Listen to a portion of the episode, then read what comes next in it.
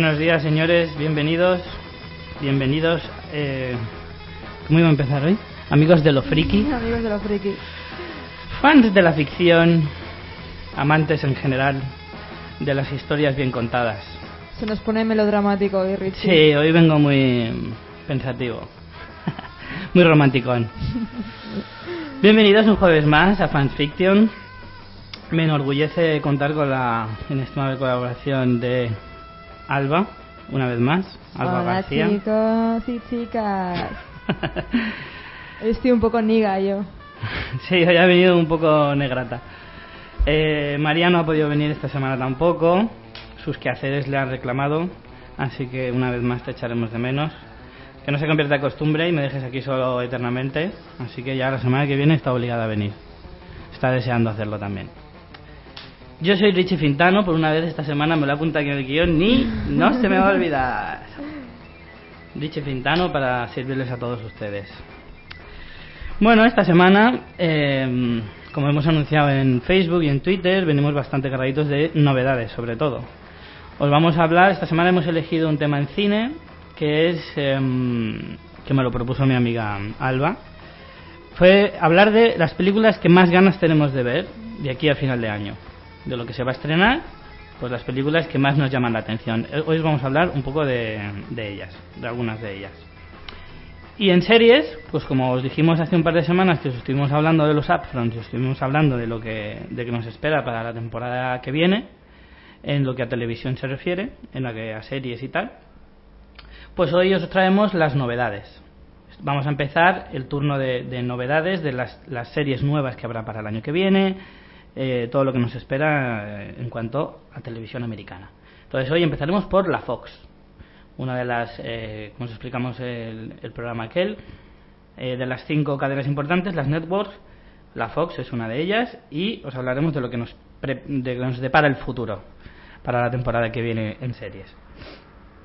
Bueno, recordar que nos podéis escuchar en directo a través de la web de Artegalia y luego más tarde colgaremos el podcast en evox.com y bueno, participar en Facebook en www.facebook.com barra fansfiction. Por favor, no me dejéis solita hoy, que es que la semana pasada no comentó ni, ni el tato. La semana pasada no estaba ni la bola esa del desierto que salta.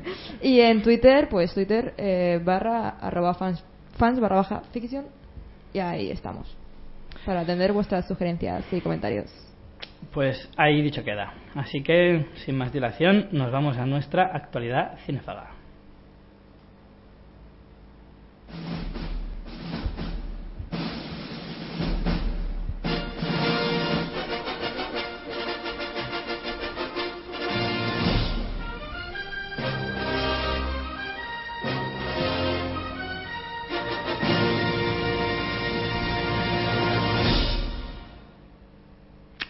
Pues esta semana tampoco tenemos críticas, que poquito vamos al cine últimamente, macho. Sí que es verdad que la precariedad de nuestra situación en Estamos muy general pelados. Ayer dijimos de ir al cine, pero es que nos miramos los bolsillos y dijimos, eh, no. está complicado, la verdad. Estar un poco al día. Pero bueno, ya que no podemos ir al cine, pues hablemos de lo que soñamos ver en el futuro, o que no veremos, porque tampoco tendremos dinero. Esperemos que sí, esperemos que sí. Así que, bueno, vamos a ver qué, qué nos deparan los próximos meses. Qué películas interesantes. Algunas de ellas las conoceréis porque son películas muy esperadas. Otras a lo mejor un poquito menos, menos conocidas por los nombres y tal, pero, pero son todo películas que de verdad merece la pena, al menos tienen pinta. Pues como diría aquel, empezamos por el principio. Bueno, empezamos con After Earth. After Earth es una película, la nueva película de Will Smith y su hijo Jaden Smith, que de hecho están, han estado en España promocionándola. No, no, han estado en todo el mundo. Sí. O sea, están haciendo promoción a unos Es niveles.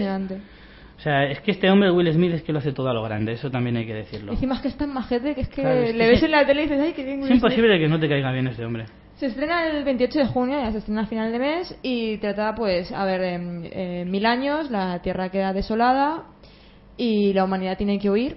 Y bueno, pues eh, Will Smith y su hijo eh, acaban en un planeta y, y el padre pues está herido y el hijo tiene que afrontar pues la responsabilidad de curar al padre y de alimentarse en un territorio hostil con, con habitantes y criaturas que, que son desconocidas y que son muy peligrosas.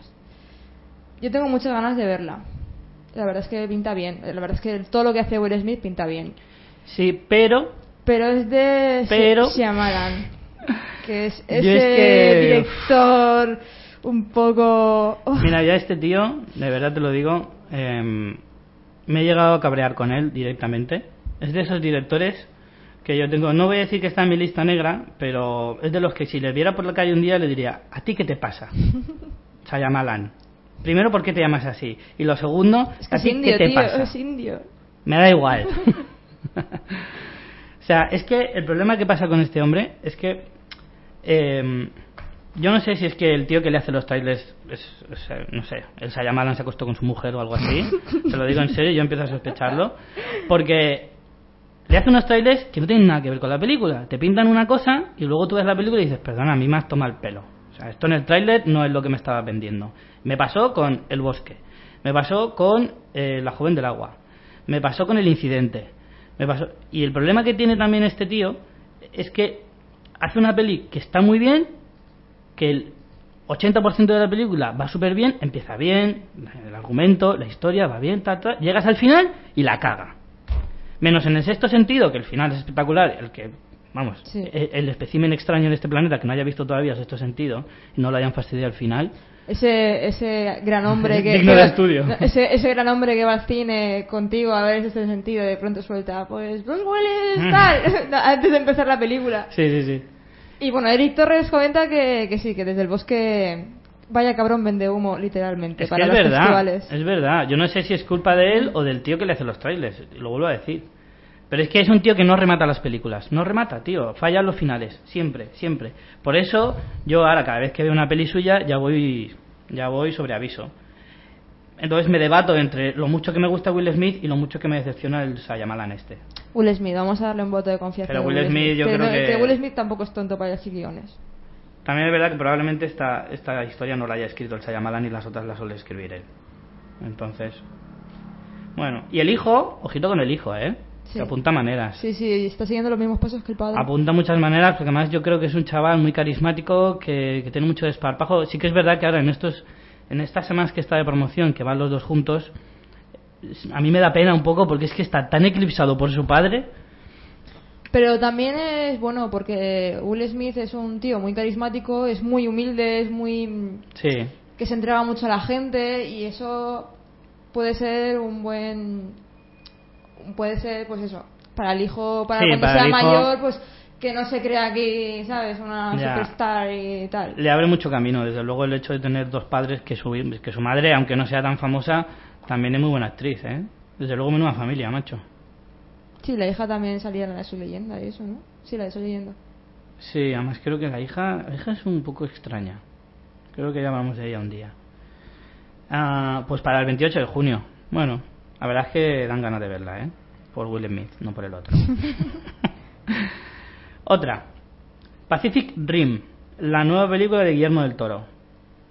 Guillermo del Toro es otro que, mm, a ver, es un director muy bueno.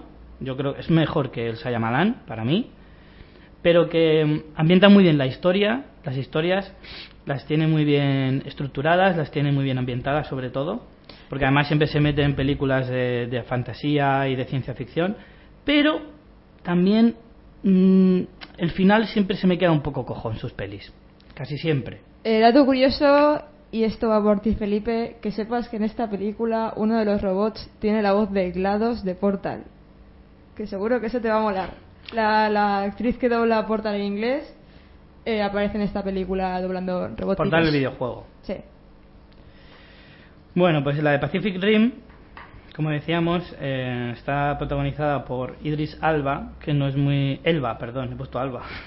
Ay, Aquí. tontorrón. Elba. Mua. Va por ti.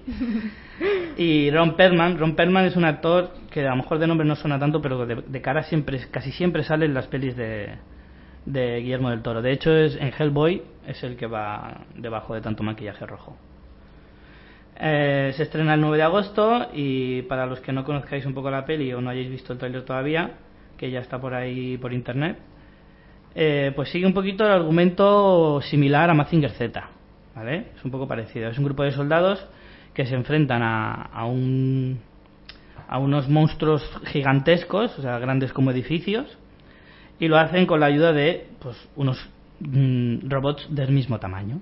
Entonces aquí tenemos un mega blockbuster, pero con letras mayúsculas. Sí. La verdad es que Para- tiene muy buena pinta. Yo vi el trailer Sí, sí, el tráiler de- es de que verdad que Da ganas de ir a verla. Mm, para los que os hayan decepcionado Transformers, porque a mí es una peli que sí que me, o sea, es una saga que sí que me ha gustado, pero hay mucha gente que la critica. eh, para los que os haya decepcionado, en fin, a lo mejor con esta película os podéis, eh, no sé, contentar un poco, porque es un poquito la misma, el mismo rollo. Siguiente. Bueno, eh, seguimos con Guerra Mundial Z. Es el- la película del libro de Mark Brooks. Y bueno, está, está protagonizada por Brad Pitt y Matthew Fox. Matthew Fox es el, el de Jack. Perdidos, Jack de Perdidos. Jack de Perdidos. Y bueno, pues eh, Brad Pitt eh, Es que diciendo Brad Pitt yo creo que ya no hace falta decir nada más. es un hombre que trabaja en la Embajada de las Naciones Unidas y pues está recorriendo el mundo intentando encontrar una, una cura para que la la civilización no se extinga. No sé yo muy bien si estará bien adaptada o simplemente pues se han inspirado en el, en el libro. Bueno, hay que decir que es una cura para... Para, sí, para un holocausto zombie. Exacto. Una peli de zombies, vamos, Sí. de por hacer. Yo me he leído el libro, el libro lo recomiendo, está muy bien. Si sois fans de cosas zombies, está genial. Y la verdad es que voy un poco mm, así al cine, porque claro, ya sabéis, lo que, miedo, ya, sabéis, ya sabéis lo que pasa con estas películas que están adaptadas a, a los libros. Pero bueno, mm, Brad Pitt ya llama la atención Mm.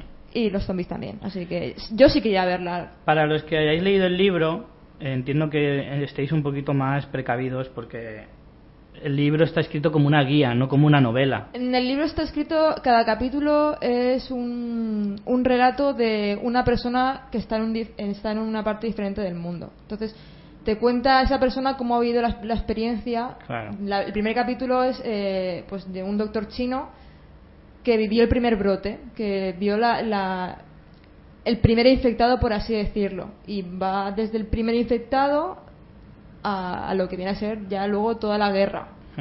Y el libro está escrito después de la gue- des- 10 años después de la guerra. O sea que eh, hay supervivientes y tal. Entonces no sé cómo harán la, la película, sinceramente. Yo, según he visto en el tráiler, me da la sensación de que la historia se centra un poco en el inicio del brote.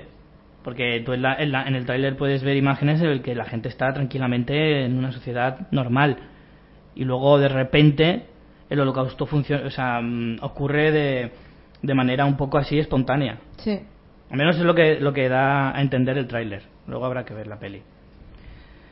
Este no es el 2 de agosto. O sea, este, este verano Sí, viene cargadito, el, ¿eh? 30 el, el 2 de agosto se estrena, perdón. el 2 Este verano viene cargadito. La verdad es que sí, vamos a tener que ahorrar para ir, a, ir a ver varias películas. Bueno, nos dice Felipe Molina que Guerra Mundial Z solo tiene nombre. Zombies que corren, ¿qué es eso? Solo parecen, parecen los bichos de Starship Troopers. Yo la verdad es que de películas así que quiero ver mucho, no suelo ver los trailers porque no me gusta spoilear. A mí tampoco me suele gustar mucho, pero bueno. Entonces, Hay no veces sé. que no puedo resistir la tentación. Eh, no sé, a mí esta película, no sé, sigue un poco la línea de la generación Z, que han bautizado ahora el, el movimiento de este zombie que hay, que, tan, que se está haciendo tan popular respecto a series, películas, eh, etcétera. Entonces, no sé. Yo la verdad es que tengo muchas ganas de verla. Lo que pasa es que sí es verdad que muchas veces queremos, eh, las películas intentan aprovecharse de la publicidad de un nombre cuando a lo mejor no tiene nada que ver con la historia Claro, suele pasar. que quiere, que quiere narrar. Entonces, en fin, habrá que esperar al 2 de agosto. Continuamos. Elysium. Elysium, así a simple vista, lo que más me llama la atención es que su director es Neil Blomkamp, que es eh, el director de aquella película tan original y que se comentó muchísimo de hará 3-4 años, del 2009 si no me equivoco, que se llamaba Distrito 9. Si la habéis visto, os acordaréis de que es una película en la que había una especie de nave espacial que se, que se posicionaba encima de, de un sector de Sudáfrica, de una ciudad de Sudáfrica, y que tras, tras tres años que apareciera la nave, que parecía así como tal, una serie de, de extraterrestres salieron de la nave y se, como que se metieron en la sociedad. ¿Vale? Y entonces los tenían recluidos como una especie de. De, De. Sí, de gueto, justo. ¿Sabes que yo no pude terminar esa película? ¿Por qué? Porque me daba mucha penita. Te lo digo en serio, me daba es que mucha, mucha penita. Es era- una película que me parece muy original porque el tema está tratado, es un tema de ciencia ficción puro, pero está tratado como una película dramática. Sí que es verdad que hay escenas que te dan mucha pena. Porque es así, eso, te meten en un mundo así como de guetos y además en un país como Sudáfrica que, que, que ha vivido eso en la realidad y entonces es como que, no sé, llama mucho la atención. Entonces el director este tenía, te- aparte que esa película estaba, estaba producida por Peter Jackson. Eh, Y- sí, y sí, tenía- es muy buena. es me muy parece, buena. no sé si, me- si nos está escuchando Alejandro Piñol, seguro que es capaz de buscármelo rápido. Eh, Neil Blomkamp me parece que era neozelandés, entonces me parece que es conocido de, de Peter Jackson y por eso lo, lo produjo.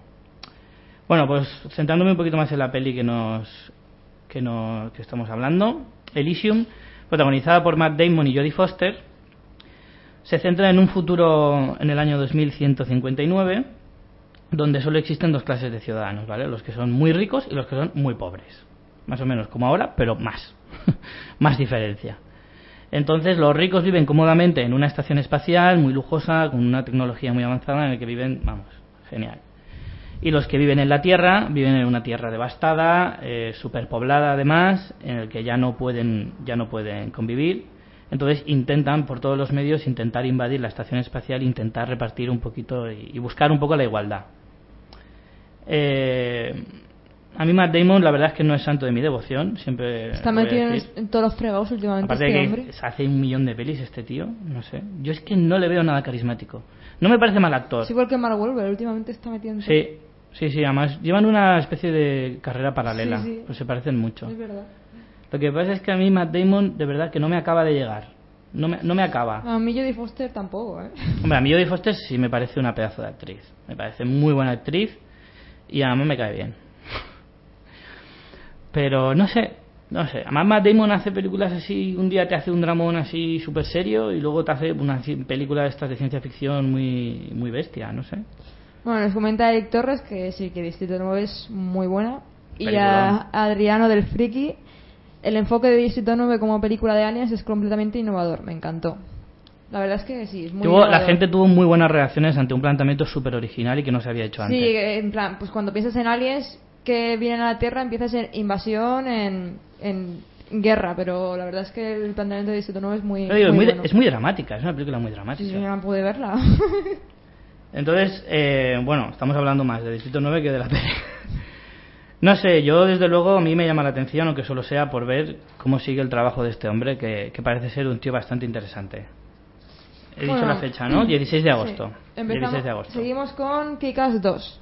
Kikas 2. Sabéis que es la secuela de Kikas, que estaba. Es una Lo habréis, adivina- está- lo habréis adivinado por el 2 por del el 2, título. que está basada en unos, en unos cómics y tal. Y bueno, eh, después de después de que Kikas saliera a la luz, una persona normal y corriente que es un superhéroe, pues hay una oleada de nuevos defensores que están dirigidos por el coronel Stars and Stripes, que hace de- que lo hace Jim Carrey. Y Jim Carrey, Jim Carrey, que Jim vuelve, Carrey. vuelve otra vez a, a la palestra por fin, macho, porque estaba un poco ahí olvidado. A mí es uno de, los de mis actores favoritos, tanto de mi infancia, incluso ya más mayor también. Lo que pasa es que, no sé, lleva un porrón de años desaparecido o haciendo películas mediocres, Mm. pero mediocres. O sea, hace por lo menos 10 años que no saca una película buena, buena, buena. Y bueno, pues eh, después del regreso de Bruma Roja, que es el malo de la primera película, regresa convertido en otro superhéroe con el, con el nombre de Motherfucker. Ole. Con eso ya... Sí, señor. Y bueno, pues ahí empieza una trama, pues eso, villanos contra héroes y tal. Eh, se va a estrenar el 30 de agosto de 2013 y está dirigida por Jeff Wadlow. Y bueno, tenemos a los mismos actores prácticamente de siempre. Chloe Moretz, que hace de Hit Girl, Aaron Taylor Johnson, que hace de Kick-Ass, eh, Jim Carrey, que es la nueva incorporación, y también saldrá Nicolas Cage. No sabemos si en, en un flashback o algo así, porque, bueno, en la No, primera no hagas película... spoiler, no hagas spoiler. Para el que no haya visto la primera. Acabó muy bien, acabó al final súper feliz, ¿eh? De verdad. Me parece que se fue de vacaciones. Sí. Por eso no sabemos por qué puede volver helados. Se fue, se fue por tabaco y no volvió. Eh, no sé, la primera es muy recomendable. La verdad es que la película, la primera a mí me gustó y, y la verdad es que tuvo bastante, bastante buena acogida en general. Entonces la segunda parte, pues si sigue la misma línea, no le irá mal. Continuamos. Otra peli protagonizada por Chloe Moretz. Que esta chica está, Está también... dando, está dando fuerte, sí. Está subiendo como la espuma, ¿eh? Carrie, el remake de la película de Brian De Palma de 1976, que bueno, para los que conocéis la película, o sea, algunos, ante los remakes siempre existen dos, dos reacciones. La de miedo por si la cagan y también un poco de, de intriga por ver qué hacen. Mm. ¿no? A mí la, la de 1976 me encantó. Es una película bestial. Que hay una anécdota muy curiosa y es que se estrenó al mismo tiempo que El Exorcista y pasa la, la, la cosa que por casualidades de la vida la película que se iban, las dos películas que se iban a estrenar casi al mismo tiempo tenían el mismo nombre para la protagonista, para la protagonista, que era Carrigan. Entonces, lo que decidieron fue repartirse el nombre. Una se llama Carrie y la otra se llama Regan. Esto es verídico, en serio. Es una curiosidad muy, muy curiosa. Sí. Y bueno, el caso es que, eh, bueno, para los que no hayáis visto la película de, de, de- de Brian De Palma, Carrie es una joven inadaptada que sufre maltrato eh, por sus compañeros en el instituto y, bueno, eso es una historia que a día de hoy todavía se repite. Lo que no se repite es lo que pasa después. Carrie tiene poderes psíquicos muy, muy fuertes que solo, que solo controla a través de, de la ira. Y entonces un día ya se le inflan las narices Se le va la olla. y quiere consumir su venganza ante todos esos chicos que le han maltratado. Es una película que además el personaje de la madre de la chica, de la protagonista, que esta- en esta ocasión la, la interpreta Julianne Moore. eh, Otra es que, eh, otra que está metida en todos los fregos Sí, últimamente. es verdad, que se mete en todo. Está siempre haciendo pelis. Eh, la madre es una ultra enferma religiosa y la trata también súper mal. La verdad es que es una película que a mí me apetece muchísimo ver. Está dirigida por Kimberly Pierce, me llama la atención que sea una mujer. Mm, No en el mal sentido, sino en el buen sentido. Pero una peli de terror que le dirige una, una mujer me llama la atención, la verdad. Y me parece muy bien. 18 de octubre. Esta ya nos metemos en, en otoño. Para el 18 de octubre tendremos la posibilidad de ver esta nueva peli. Seguimos. Bueno, A ver. el juego de Ender. El juego de Ender es otra película que está basada en un, en un libro. Eh, es un libro que, bueno, antes de ver la película os recomiendo que os leáis el libro porque lo ganó todo en cuestión de ciencia ficción de la época. Todo. Todos los premios que, que hubo en aquella época los ganó. Bueno, pues se trata de, en un futuro, el- la Tierra está superpoblada y a las familias solamente les dejan tener dos hijos. En este caso, la familia de Ender, pues tiene dos hijos muy, muy superdotados y les, dan permiso para tener un tercero, y ahí sale Ender. Eh, ha habido una invasión alienígena, entonces lo que están haciendo los líderes del planeta es adiestrar a niños genios para que sean los militares potenciales para cargarse a los extraterrestres. Está. mm, Está. Está, está, está, está, está. No viva. Que se nos Está va. protagonizada por Asa Butterfield, Abigail Breslin, Harrison Ford y Ben Kingsley, entre otros. Y está dirigida por Gavin Hood y se estrena en noviembre de 2013. Todavía no hay fecha exacta. No hay fecha concreta, pero ya apunta, pues eso, de cara a las navidades.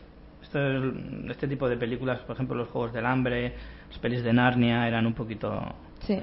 Suelen ir por estas fechas aprovechando las navidades. Tiene pinta de ser una, una superproducción en Hollywood. Hombre. Mm, Yo tengo muchísimo miedo porque la verdad es que la saga de Ender, eh, para todos los fans de la ciencia ficción, de verdad que la, la recomiendo y me encanta esa saga. Es una pasada, son cuatro libros y, y yo tengo mucho miedo porque me da miedo que destrocen el libro. ya para empezar no me gustan lo- los actores que han cogido. Como decía antes de los remakes, también lo podemos decir de eso, de las novelas adaptadas. Hay veces que te genera entre miedo y, y curiosidad por ver qué, qué acaba pasando, ¿no? Seguimos. Así que bueno, a ver. qué pasa A con ver qué esto. sale del Sí. caldo. Seguimos. Old Boy. Ojito con esta peli. Se lleva hablando de un remake americano de esta película. Pues casi casi desde que se estrenó en 2003, porque es una película coreana de Park Chan-wook, em, y que en este caso la va a dirigir Spike Lee. Esta película ha pasado por, ma- por manos de un montón de directores, entre ellos Danny Boyle, que es un director inglés que a mí me encanta, y, y muchas otras manos. Creo que incluso, igual me aventuro mucho, pero creo que se le ofreció incluso a Tarantino. Pues habría estado bien, ¿eh? Pero sí, pero bueno, como Tarantino es como es y que solo dirige cosas que escribe él. Bueno, esta película está basada también en un manga japonés. Trata de un hombre cegado por, su- por la venganza después de haber sido encerrado durante 15 años sin saber por qué. No se, se le encierra en una habitación, al menos eso es lo que pasa en la coreana. No sé en, este, en esta película cómo lo, cómo lo enfocarán. Pero en la coreana le encierran en una habitación sin decirle por qué y se tira ahí 15 años y un día le liberan, tampoco sabe por qué, y entonces él se dedica simplemente a buscar a, a la persona que lo ha hecho. La verdad es que la película merece muchísimo la pena. La, la coreana es súper violenta, súper violenta. No sé si van a mantener eso en la, Lo que en la actual. Hombre, a mí el tratamiento de la violencia siempre me ha llamado la atención, tengo que reconocerlo. Josh Brolin será el, el protagonista de, de la historia y tendremos que esperar hasta el 1 de noviembre para poder verla. Ya os digo, esta película se lleva hablando muchísimo de, de- de ella, ha pasado por muchas manos, de verdad que merece mucho la pena. Si no habéis visto la coreana, aunque la- mucha gente es reacia a ver películas asiáticas, hay algunas mm, auténticas obras de arte y maravillas, y esta es una de ellas. Os la recomiendo encarecidamente. Bueno, Adriano del Friki nos comenta que miedo le da al juego de Ender, una película en la que ya te anuncian en el tráiler que le han cambiado el sexo a un personaje importante. ¿Qué atrocidades vamos a encontrarnos? Y también comenta que no sé si es preocupante, pero la primera media hora de All Boy me parece lo mejor. Sí, sí, sí. La primera media hora de la película es brutal, pero el final. El final. Sí, No, no voy a decir nada, ¿Sí? por supuesto, pero el final es de los de. De los de. mm, me atrevería, a lo mejor es una- un poco aventurado, pero es un poco el final tan inesperado como el del sexto sentido o similar. A lo mejor un poquito menos, pero sí. solo para que lo sepáis. A ver si así os entran más ganas de verla. Bueno, y seguimos con Only Good Forgives. Only God Forgives. Del director Nicholas Winding Refn, que es el director también de Driver. El reparto. Drive. Drive. Drive, Driver, Drive, Drive, sí, Drive, Drive. Drive, Drive. Eh, eh. Eh, Hoy, el em, reparto está Alba compuesto- hoy ha desayunado trapo. Estoy, severa. El reparto está compuesto por Ryan Gosling y Kristen Scott Thomas, entre otros. Estrella en julio de 2013. Y bueno, em, la localización está ambientada en, en Tailandia, en Bangkok. Y es una familia de criminales. El protagonista Julian, que está interpretado por Ryan Gosling, tiene un, un, un club de boxeo tailandés que actúa como tapadera para su tráfico de estupefacientes. Y su madre llega a Tailandia de Estados Unidos para enterrar a su otro hijo, eh, Billy, porque le han asesinado. Y la madre pide vendetta, así que le ordena a su otro hijo ¿Vendetta? que ah, asesine a, los, a las personas que han asesinado a su otro hijo. La verdad es que yo he visto el tráiler y tiene una pinta brutal. A mí Ryan Gosling me encanta, me gusta muchísimo ese tío, me quiero casar con él en algún futuro no muy lejano. Bueno. Eh, y la verdad es que el tráiler pinta muy bien. Mm, peleas, eh, eh, sangre, prostitutas. Todo como Violencia, veis, cine, cine, cine de calidad. cultural, didáctico, Sí. Todo bonito, historias geniales. Así Eh, que veremos a ver lo que nos espera. La verdad es que Drive tiene muchos amantes y también ha causado También muchos detractores. Muchos ¿eh? detractores. También te lo digo. A mí, el director este, para los que, exacto, para los que sois muy amantes de la película, o sea, el que os haya llegado lejos, o sea, os haya llegado, os haya tocado muy dentro la película de Drive, a mí sinceramente me decepcionó bastante. No me, no me gustó tanto como la gente dice. Y, pero no sé, yo creo que este va a ser uno de esos directores tipo, no sé, de estos que o, lo- o te gusta mucho o no te gusta nada. ¿Vale? Que sigue un poquito, un poco cine de culto, Un cine muy, muy, Muy selecto, especial. muy selecto, para un público muy, Sí. muy concreto. O te gusta o lo odias y ya Sí. está. No hay a mí Drive, sinceramente, me gustó en partes de la película, pero no, no me caló tan hondo como, como mucha gente que la está poniendo por las nubes. Entonces, no sé, yo respeto la opinión de la gente. y al que os gustara mucho Drive, pues chicos, a lo mejor esa película os llama. Luego, Ryan Gosling es un actor que sí me gusta y le veo como el impulsor del mojasuelismo que he bautizado yo, que es cuando las tías no pueden ver más allá de un tío buenorro. Hombre, hombre. Que yo no entiendo, ¿vale? hombre. Que yo lo entiendo, que a mí me pasa con muchas actrices, como bien sabéis, como Jennifer Lawrence o Jessica Chastain, etcétera, etcétera. Por ejemplo, un detractor de Drive es Eric Torres, que piensa que es lamentable y que es una lástima de dinero. Bueno, y para terminar, eh, acabamos con Don John. Es probablemente la menos conocida de nombre, eh, pero de verdad que pinta bastante bien. Director y protagonista Joseph Gordon-Levitt. Su primera Es- película. Este actor que eh, ha salido ya en varias eh, películas de, de Nolan, por ejemplo, sale en La última del Caballero Oscuro, sale en Origen, eh, 500 días juntos. 500 días con juntos, por ejemplo. Es aquel chavalín que salía en 10 razones para odiarte, muy jovencito, y mm, que era uno de los protagonistas, vamos. Este chico está haciendo un montón de cosas, está haciendo cine muy diverso también, salía en Looper, una peli más reciente, haciendo de, de Bruce Willis de joven. Esa película está muy bien. Yo no la y he él lo visto, hace la quiero muy ver. bien. La verdad es que está, está muy Tiene interesante. una pinta. Este chico de verdad apunta, apunta maneras. Le veo, yo le veo una especie de, de DiCaprio en sus años mozos. Lo digo en serio. Pobre DiCaprio, que todavía no le han dado un Oscar al pobre. Pues mira, yo creo que este chico lo va a conseguir antes que DiCaprio, fíjate lo que te digo. Este chico apunta, de verdad. Yo a este le veo que en menos de 10 años gana un Oscar. Me la juego, me la juego. Y ahora se, se atreve con, con películas de, con, como director, aunque es una comedia. La comedia trata de un joven atlético y mujeriego que como me lo definió ayer Alba, que me hizo mucha gracia, es el, un típico a lo Jersey Shore. Sí. y es verdad, tú ves el tráiler y la verdad es que te recuerda un poquito. Y tenemos a una Scarlett Johansson Choni como total. protagonista Choni muy total. choni. Muy choni de, de ese rollo también, Sí, a lo sí, Jersey sí. Shore. Super choni. A mí me dio un poco de cosa de decir, joder, Bastante tía. interesante. La historia trata, como digo, de un joven atlético y mujeriego que además es adicto al porno. Entonces tendrá que ocultarle su adicción al porno a su nueva novia, que es cuando conoce a Bárbara, que es la que interpreta La Johansson. nuestra admiradísima Johansson. Eh, también salen Julian Moore, ¿Cómo no? como no, y Tony Danza. me hace mucha gracia que salga este hombre, porque es que me, me, me gusta mucho este personaje. Personajillo como, como persona de él. Se estrenará en otoño, no hay fecha concreta tampoco, pero sabemos que por ahí por otoño la tendremos ya en nuestros cines. Bueno, tenéis el trailer por ahí, por si lo queréis ver. Así más o menos sabéis de qué va la copla. Os recomiendo que cualquiera de las películas que os hemos mencionado Sí. os veáis el tráiler. Para que así, si no os ha convencido mucho lo que nosotros os hemos dicho, por lo menos el tráiler os dé un empujoncito. Y bueno, hasta aquí el, eh, las novedades. Nos dice que eh, entonces es digna de ver la película de Jos- Joseph Gordon-Levitt solo por ver a la Johansson en ese papel. Desde luego, desde luego. O sea, solo viendo el tráiler te genera ya la, la, la curiosidad de ver cómo sería una Johansson Choni. Y añade un ¡ay, chacho! Bueno, os hago un repasito rápido de los estrenos. Esta semana tenemos un buen taquillazo. Resacón 3. A mí la primera me encantó. Tengo que reconocer que mi primo Jaime me empujó a llevarla porque me imaginaba una película desastrosamente mala.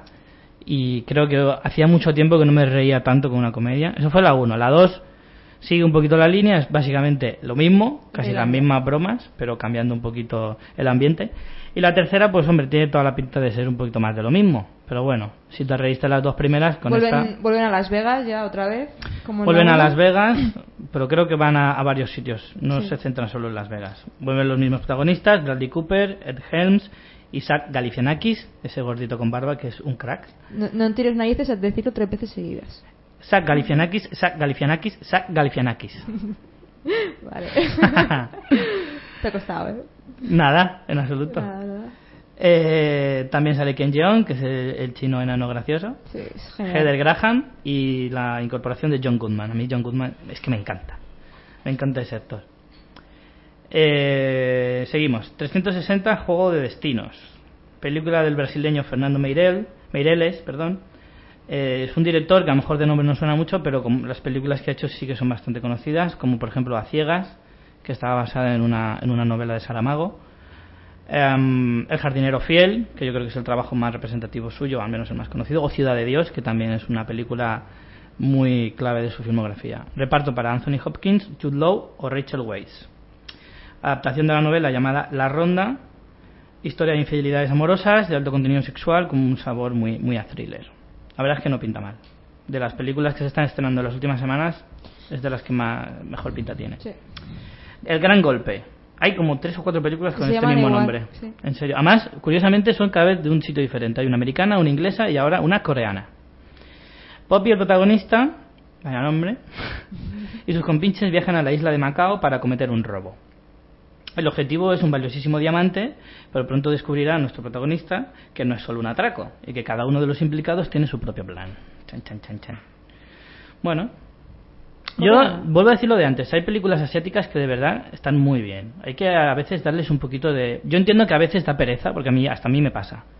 Porque es un, es un lenguaje diferente, es un lenguaje distinto y a la, veces la manera de actuar es muy diferente Sí. a la occidental. Cambia mucho. Los doblajes son Sí. se notan bastante por la mayoría la mayoría de veces.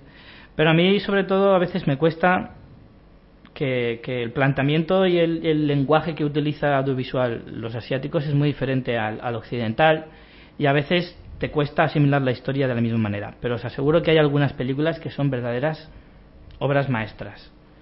No digo que esta lo sea, pero digo que de vez en cuando hay que darle un poquito de, de opción a las películas asiáticas. Hijo de Caín, película española del director Jesús Monjao Plana, que es su primer largometraje, protagonizada por José Coronado y cuenta la historia, José Coronado interpreta a un psicólogo que trata a un chico con una excepcional inteligencia y que tiene una fijación un poco perturbadora sobre el ajedrez. Entonces, a través de esa afición intenta llegar hasta él porque sus padres están bastante preocupados por su comportamiento. Yo creo que es la historia de, pues, de unos padres que no saben qué hacer con un hijo superdotado, que es una historia que en realidad pasa bastante en la sociedad. Festival, perdón, eh, película que estuvo en el Festival de Málaga a concurso. El Festival de Málaga, hemos hablado de un montón de películas que han estado en el Festival de Málaga en las últimas semanas. También es que como es reciente es muy normal. Mi gran aventura sexual.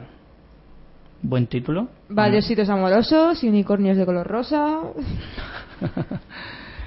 Comedia canadiense que trata de un personaje que es nuestro protagonista llamado Jordan que quiere reconquistar a su exnovia. Y para ello contará con la ayuda de Julia, una stripper que la abrirá la mente a nuevas experiencias sexuales como masajes sensuales, el travestismo o incluso el sado. Y de esa manera intentará reconquistar el corazón de su exnovia. Habría que ver cómo es la exnovia. ya te digo.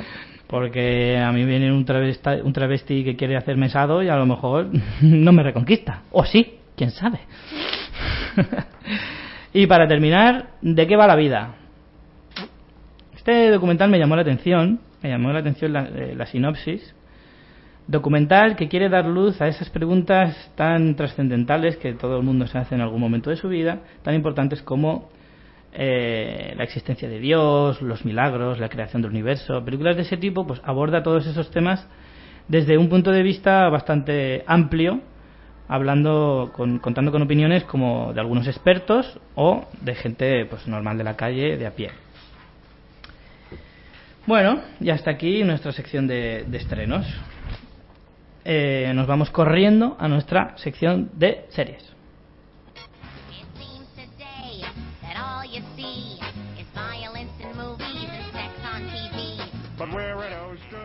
Hoy, como hablábamos de la Fox, he escogido esta conocida cabecera de Padre de Familia porque, bueno, pues como digo, hablamos, vamos a hablar de las novedades que nos trae la Fox para el año que viene, series de estreno, que viene bastante cargadito. Yo la verdad es que veo aquí un poco de todo, pero un poquito de miedo sí que me da, ¿eh? O sea, veo cosas reguleras. Pero bueno, Vamos a empezar rápidamente porque vamos un poco chungos de tiempo, como siempre. Vamos. Empezamos por Sleepy Hollow. Muchos os sonará el nombre como película que, que o sea, historia que llevó al cine Tim Burton. Está adaptada de un relato corto de, de Washington Irving. Y como digo, bueno, pues sonará sobre todo por la película de, de la filmografía de- del director Tim Burton. Eh, los creadores de la serie o los artífices de ella son Alex Kurtzman y Roberto Orci, que por nombre yo creo que os tiene que sonar ya un poquito porque son dos tíos muy conocidos, al menos como guionistas son de los más conocidos. Han hecho muchas películas para Michael Bay como Transformers, La Isla, también son los artífices de Star Trek, o sea que han trabajado con JJ Abrams, tanto en cine como en televisión, porque también son, pues como digo, Fringe, que es una que es una serie que, que está avalada por JJ, o Alias también. No sé, han hecho un montón de cosas, ya son bastante conocidos dentro del mundillo. Y también está el, el director Len Wiseman, que es un director de cine de acción que está también muy de moda. También está detrás en la producción. Os cuento de qué va. Bueno, sigue un poco la línea de la película, pero mm, traslada la historia a la actualidad. Crane despierta después de 250 años después de su supuesta después de su supuesta muerte, perdón, yo también he Eh, desayunado sí, trapo un poco sí, ¿eh? esta mañana. Eh, entonces in- intenta eh, capturar al jinete sin cabeza, famoso de, de la historia, que también se ha despertado pues en, en estos días, en la actualidad. Se está dedicando a asesinar a un montón de gente en el pequeño pueblo y apacible de Sleepy Hollow. Y entonces, pues ya os digo, Crane, que es el protagonista, pues intenta capturarlo porque comparten el conjuro que les ha hecho despertar pues tanto tiempo después. No sé, a mí el tráiler no me convence mucho. Yo sigue un poco la historia esta y la temática de la serie sigue un poco eh, esta línea que, que están siguiendo en Hollywood de revivir los cuentos antiguos, como se ha hecho con Blancanieves, Hansel y Gretel, Caperucita Roja y más que vendrán, más que vendrán. Y en cuanto a series, pues por ejemplo los hermanos Grimm, perdón, los hermanos Grimm no, lo- la serie que se llama Grimm, que se basa un poco en los relatos de los hermanos Grimm. No sé, se está, o era así una vez, también sigue un poco esa línea, pero esta tiene pinta de ser un poquito más oscura. Mi recomendación, pues si os tengo que decir entre alta, baja y media, en este caso os doy media. Esas son mis impresiones. Continuamos. Seguimos con Almost Human. Está producida por JJ Abrams, que bueno, ya sabéis Ah. quién es, eh, director de Star Trek, va a dirigir Star Wars y tal, y está metido en el mundillo de la ciencia ficción hasta, hasta el fondo. Y creada por J.H. Wyman, que es el showrunner de las últimas temporadas de Fringe. O sea, uno que también está curtidito en estas Sí. historias. Está situada en el año 2048 y seguirá una pareja de policías algo atípica. Un agente que siente aversión por los robots y un androide que de repente empieza a sentir emociones. Ahí en nada. Está protagonizada por Carl Urban y bueno, es una ciencia ficción que que según el trailer no parece demasiado cutre. La verdad es que así la, la sinopsis y tal tiene bastante buena pinta. Y, y siendo de JJ Abrams no creo que, que decepcione bastante. Bueno, JJ Abrams es el productor, al fin y al cabo, pero No, pero JJ tiene No, un poco de todo, ¿eh? Tiene cosas muy buenas y tiene también truños muy grandes, ¿eh? Ya, pero Wyman haciendo Fringe, que ha sido un bombazo en series de ciencia ficción y tal, no, yo le doy mi voto de confianza. La verdad es que cuando se estrene yo la empezaré a se- seguir a ver qué, a ver qué tal. A mí me recuerda un poquito el argumento, salvando las distancias, me recuerda un poquito a Yo Robot. Sí. Me Ese- parece ese un, poco en esa línea. Me siente- parece un poquito en esa línea. Yo, desde luego, eh, bueno, lo que pasa es que el robot es, un, es un humano. O sea, es un, tiene una forma así de. Más de humano, no es un robot como el de Yo Robot, me refiero. Eh, no sé, a mí la verdad es que la historia, el planteamiento de la historia me parece bastante buena. Lo malo es que mm, yo soy siempre muy reacio a las series de, de ciencia ficción, porque como no tienen el presupuesto de las películas, Claro. pues siempre te chirría un poquito los efectos y no se puede esperar mucho. Pero vi- viendo el tráiler no tiene tan mala pinta. A mí desde luego sí que me llama la atención y os, os daríamos una recomendación alta. Al menos que le deis una oportunidad. Siguiente, Rake. Remake de una serie australiana con el mismo nombre, creada por Peter Duncan, que será el que se encargue de, hacer el- la nueva serie aquí en esta- bueno aquí no en Estados Unidos. Eh, es un drama de, de abogados. Como la verdad es que las series de abogados siempre ha habido alguna En, en todas las cadenas siempre ha habido alguna y hace tiempo que no hay ninguna. Y a mí las series de abogados la verdad es que me gustan mucho. Son bastante interesantes. Un remake de Ali McBeal y ya está, hombre. No creo que tengamos esa suerte o desgracia, no sabría qué decirte. Eh, está protagonizada por Greg Kinnear, que es un actor bastante reconocible, que salía en Mejor Imposible o, o Pegado a ti, por ejemplo, o incluso en La Pequeña Miss Sunshine. Eh, hará, hará el papel de Keegan Dane, que es este abogado, un poco pues caótico, un poco desastre en su vida cotidiana, pero que luego como abogado es una fiera, ¿vale? Y además se centrará sobre todo en los casos más difíciles y en los casos más extraños. Esas son las, las series de abogados que de verdad molan, las que tratan eh, casos que a veces ronan lo inveros, eh, ronan no, rozan lo inverosímil. ¿Cómo estamos hoy? Sí, joder, macho. Rozan lo inverosímil, pero que pueden ser interesantes. Lo que sí que me da un poco de miedo es que el piloto está dirigido por Sam Raimi. y ya sabéis mi pasión por, por darle caña.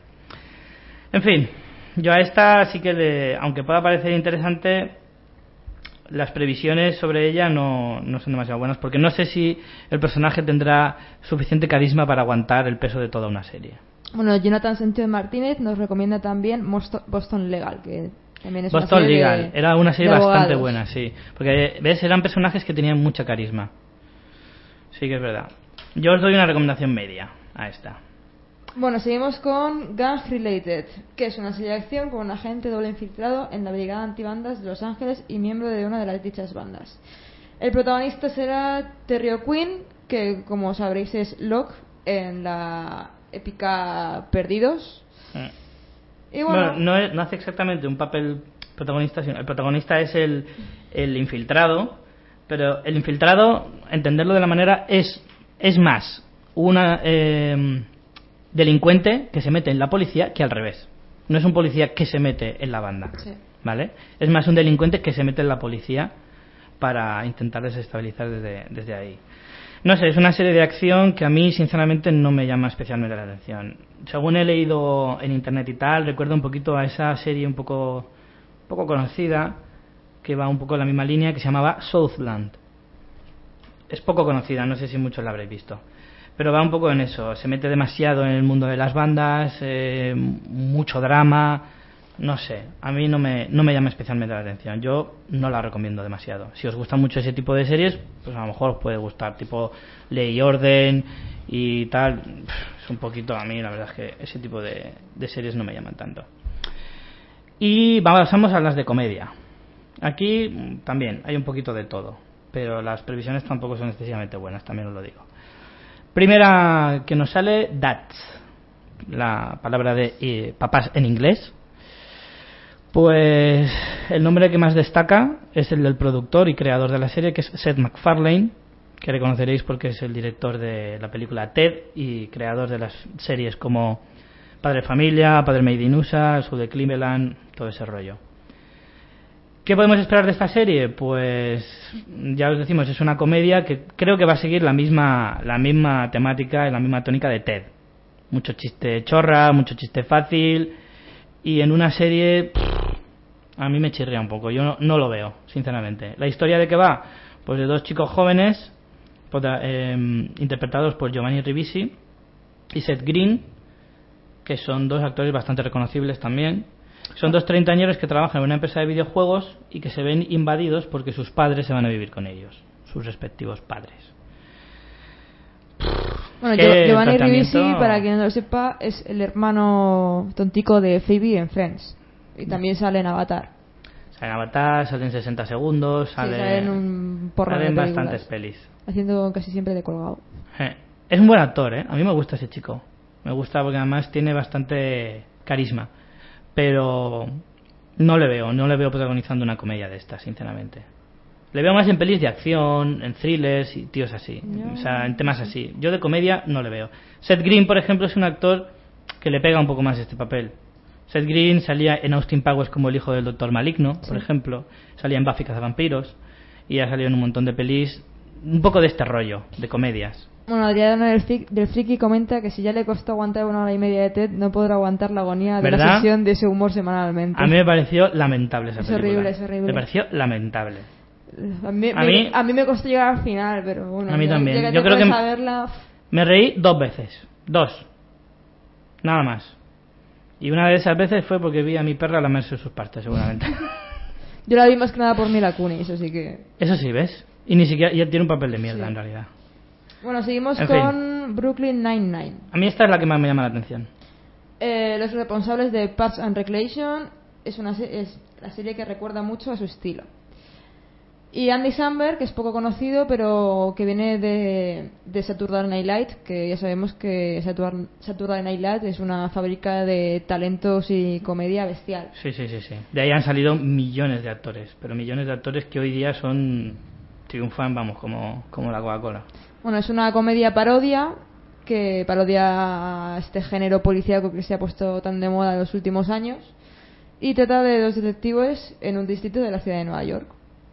Sí, eso, parodia un, departamento de, de policía que está muy bien. Simplemente hacen casos eh, autoconclusivos y, y siguen un poco la línea de lo que es el cine, las series policiales, propiamente dichas, pero en tono de humor y en tono de comedia. Está muy bien. El chico este, el Andy no es muy conocido porque no ha hecho muchas cosas todavía, pero se habla muy bien de él en internet y las comedias que ha hecho hasta ahora son muy buenas.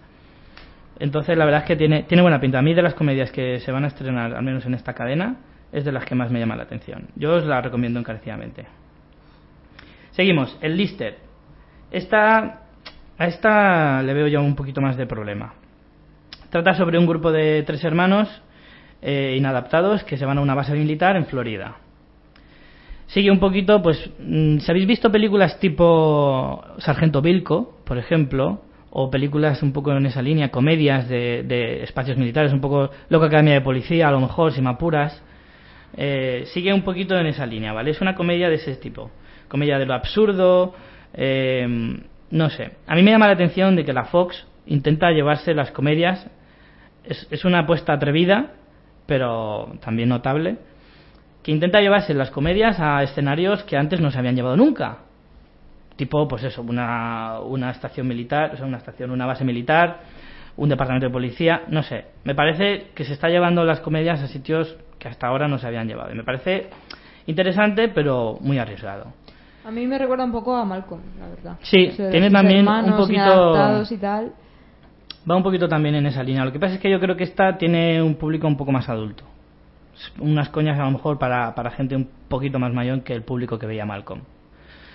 La recomendación, yo os doy una recomendación media, más o menos. Seguimos con Us and Them. que es un remake de la serie inglesa de la BBC Gideon and Stacy. Los protagonistas son dos jóvenes que se han conocido por internet y que deciden verse en persona por fin con las consecuencias que ello conlleva y que sus familias se enteren y se posicionen al respecto. Es un planteamiento bastante insulso para una comedia. Y más Para una para, más para una serie que la quieran alargar. A lo mejor para una película, pues sí. Pero para una serie, no sé. Igual en Inglaterra, este tipo de situaciones con su propio estilo inglés tiene más tiene más Sí, tirón Tiene más cabida, a lo mejor. pero una serie americana no sé no sabemos muy bien cómo, cómo va a salir la cosilla Es que es un argumento que pega más para una peli. para una peli de una hora y media y ya sabes Sí. pero para una serie mm, la forma Que- de alargarla claro Claro, dos personas que se conocen por internet, bueno, eso te puede tener gancho en el tráiler, o sea, en el, en el piloto. sí y luego Más allá del tercero o cuarto, cuarto capítulo ya te acuerdas de eso. Entonces eso como planteamiento a mí no me parece muy atractivo. Baja recomendación. Y para terminar, otra que tampoco pinta muy bien. Ya os he avisado que las comedias de este año en la Fox no, no pintan muy bien. Va a ser Surviving, Surviving eh, Jack, se llama la serie. Luego habrá que ver las traducciones en castellano de algunas de estas Sí, series. ¿En, sí. en qué acaban? Eh, basado en una novela de Justin Halpern, que también llevó a la televisión otra, otra novela suya como en serie como Sit My Died Says, que es una, peli- es una serie que estaba protagonizada por Adam Sandler, no el de las películas, sino el de Star Trek. Que es que Uy. se parece un poco el nombre, pero no es exactamente el mismo tío. Eh, y no cuajó mucho. No cuajó. Este tiene pinta de ser un poco pues una historia irreverente y tal, pero que no, no sé, yo no le veo gancho. La historia trata que está representada en los años 90. Un ex militar decide pasar más tiempo en su casa para que así su mujer pueda estudiar derecho en la universidad, retomar su carrera y tal. Su hijo adolescente, Frankie, es el que más afectado se verá porque verá cómo su padre se mete en su vida cuando él vivía tan tranquilo sin él. Para mí, personajes con cero carisma, actores que no me pegan para una comedia, la verdad. Es que veis el tráiler y la verdad es que se os quitan todas las ganas, de verdad os lo digo. Yo no os la recomiendo. Y con esto acaban nuestras recomendaciones de hoy. Hoy os hemos recomendado un montón de cosas, series, películas. Con esto... Nos puedes dejar, ¿eh? Eh, no, desde luego que no. Y con esto estamos ya casi casi despidiéndonos.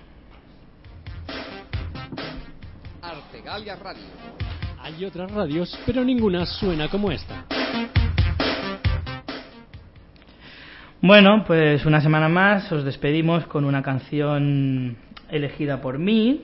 Esta la escuché en una serie que acabo de descubrir que me, que me está encantando, la recomiendo muchísimo. Shameless, que se llama, tiene una versión americana y una británica. Yo estoy viendo ahora de momento la americana. A mí me gusta más la, la americana que la británica. la. Veré la británica también cuando me acabe esta. Va por su tercera temporada. De verdad que os la recomiendo mucho, es muy divertida. Ya os hablaré de ella más adelante. Y bueno, os he sacado esta canción que se llama November Was White, December Was Grey, de un grupo llamado Say Hi. Espero que os haya gustado mi pronunciación al inglés. Ah. Y con ella pues os despedimos hasta la semana que viene. Esperemos que la semana que viene ya tengamos a María entre nosotros. María, vuelve ya, por Dios, que tengo cosas que hacer. Nada, es mentira, ¿eh? Es verdad, es totalmente mentira, no tiene nada que hacer. No con mi vida. Así que nada, nada, para los que la echéis de menos, la semana que viene la tendréis aquí seguro.